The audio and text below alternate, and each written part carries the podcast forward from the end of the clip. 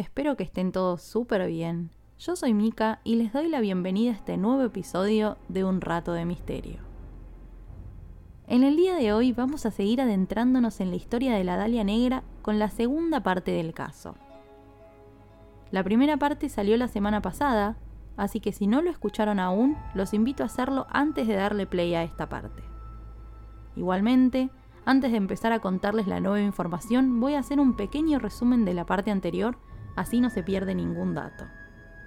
Así que, una vez más, y como siempre, los invito si quieren a buscar un té, un café, lo que les guste tomar, y empezamos con el caso.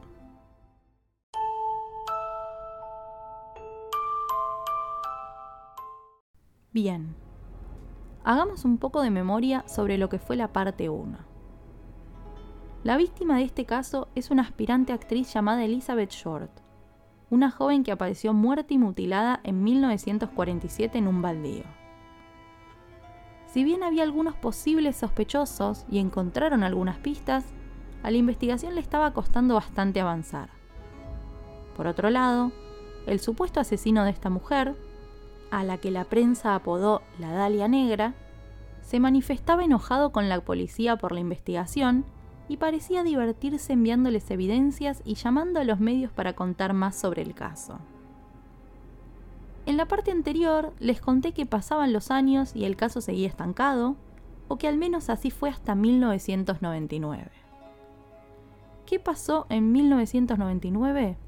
Bueno, resulta que ese año se muere un hombre llamado George Hodel el padre de un detective de homicidios de Los Ángeles que se llamaba Steve Hodel. Como suele suceder cuando fallece un familiar, Steve debió hacerse cargo de limpiar y ordenar las pertenencias del fallecido, y entre ellas descubrió dos fotos de una mujer que no conocía. Era morocha, de ojos claros, le sonaba similar. Rápidamente se acordó de la Dalia Negra y empezó a atar cabos. ¿Era posible que su propio padre hubiera asesinado a Elizabeth? Aún no lo sabía, pero ciertamente había cosas de su padre que no le cerraban, por lo que arrancó a investigar y a juntar evidencias. Primero buscó entre las cartas de su padre para comparar la letra con la letra del asesino de Elizabeth, que era pública por las cartas que el hombre le había mandado a la prensa. Ambas letras eran muy parecidas. Ahí decide comunicarse con el FBI y meterse en el caso, pero aparentemente, según la familia de Elizabeth, ella no era la mujer de las fotos. Hay que tener en cuenta también que Elizabeth vivía alejada de su familia, por lo cual era posible que su imagen no fuera exactamente como ellos la recordaban, o incluso que quizá haya cambiado un poco con los años. Sin embargo, esta negativa por parte de la familia no desanimó a Steve, que siguió investigando y encontrando pruebas bastante interesantes. Por un lado, encontró en la casa de su padre un recibo de la época por la compra de 10 bolsas de cemento, la misma marca y tamaño que la bolsa que habían encontrado en la escena del crimen tantos años antes.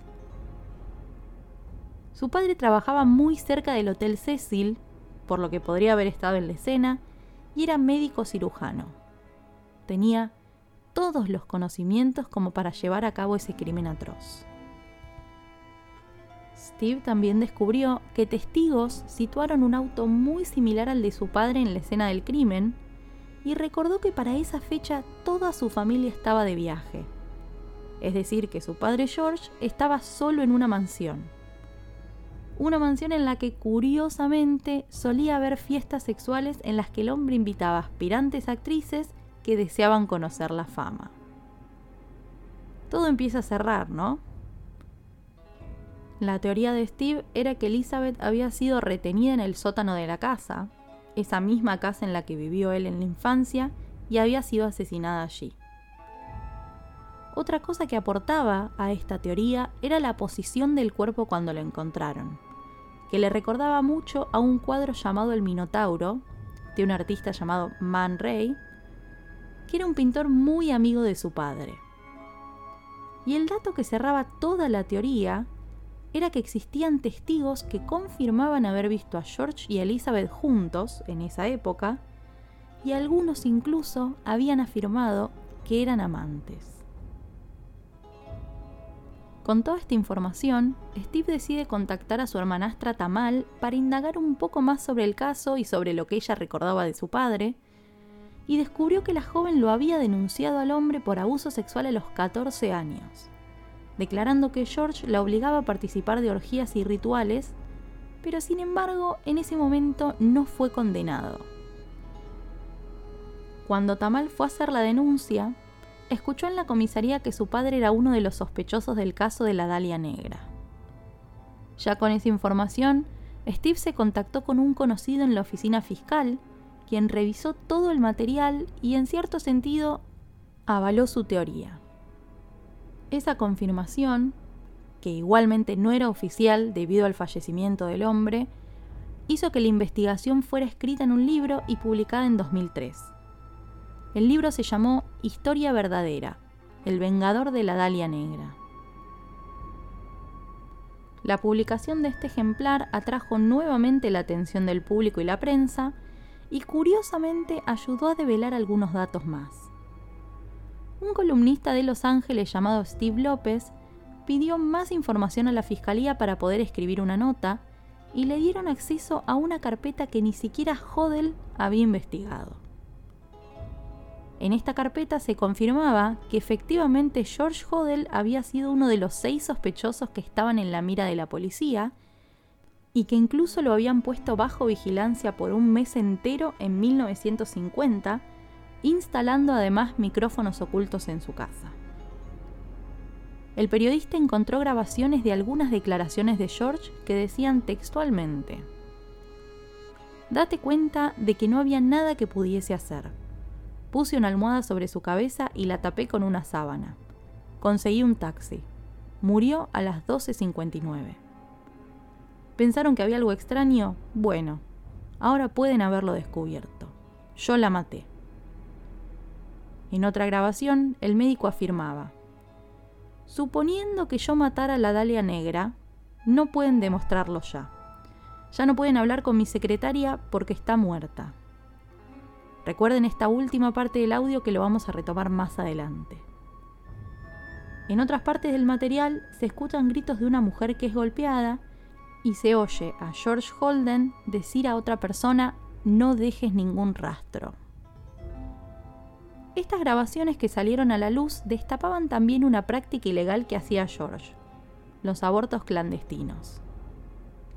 De hecho, se cree que esa mujer a la que admite haber matado fue una de sus pacientes.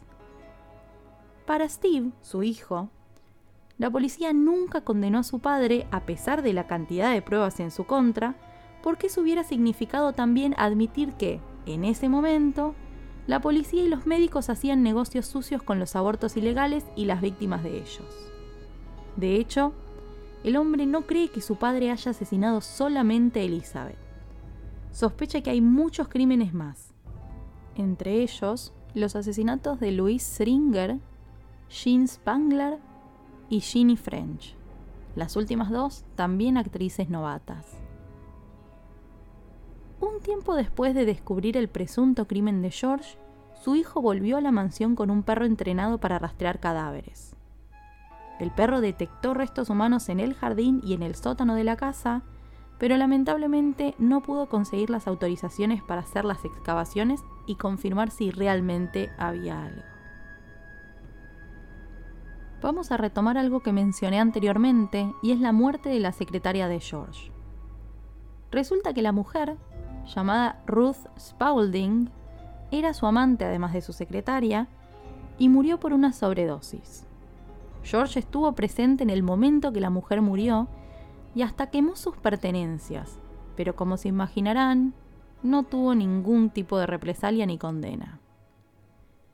En 1950, poco después del asesinato de Elizabeth Short, George se mudó a Hawái repentinamente, donde se volvió a casar. En 1990 se separó, volvió a California y se casó nuevamente, y con esta última esposa vivió hasta su muerte en 1999.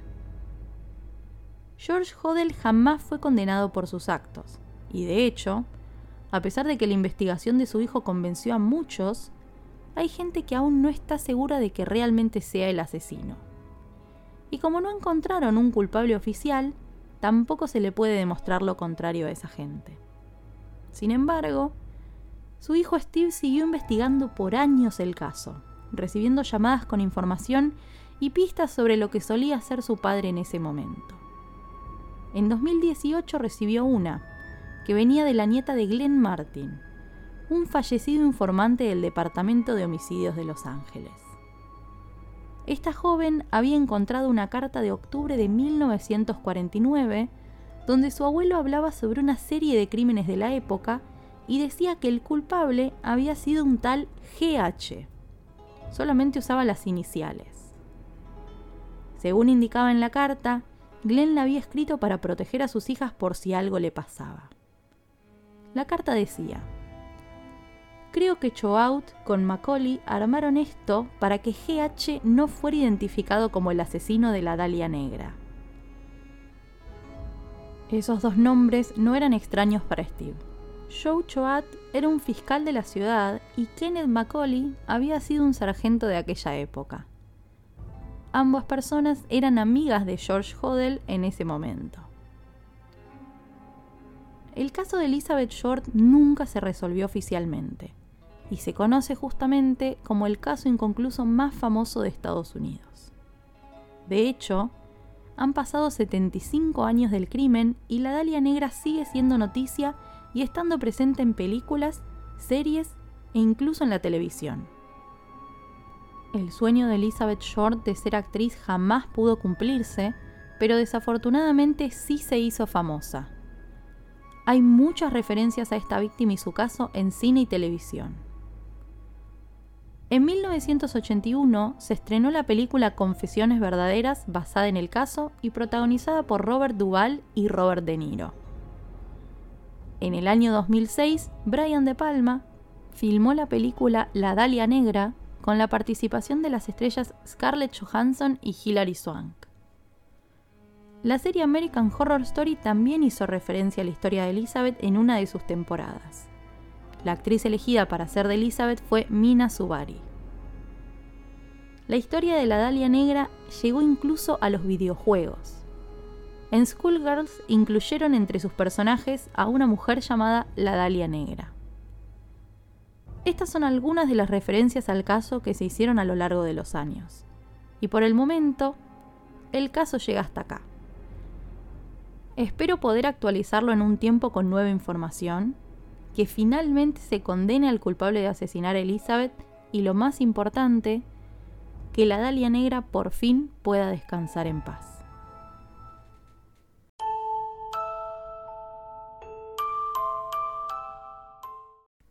Espero que les haya gustado este nuevo episodio del podcast y les agradezco por haber llegado hasta acá. Los invito a darle like desde la plataforma en que me estén escuchando, suscribirse y si quieren, activar la campanita para que les avise cada vez que subo un nuevo caso. Si además quieren compartir este episodio con amigos fanáticos del misterio, me serviría muchísimo para que el podcast se difunda. Y por último, recuerden que pueden contactarme por Instagram en arroba unratodemisterio.arg. Queridos amigos, eso ha sido todo por hoy. Les mando un beso grande y los despido. Hasta el próximo episodio.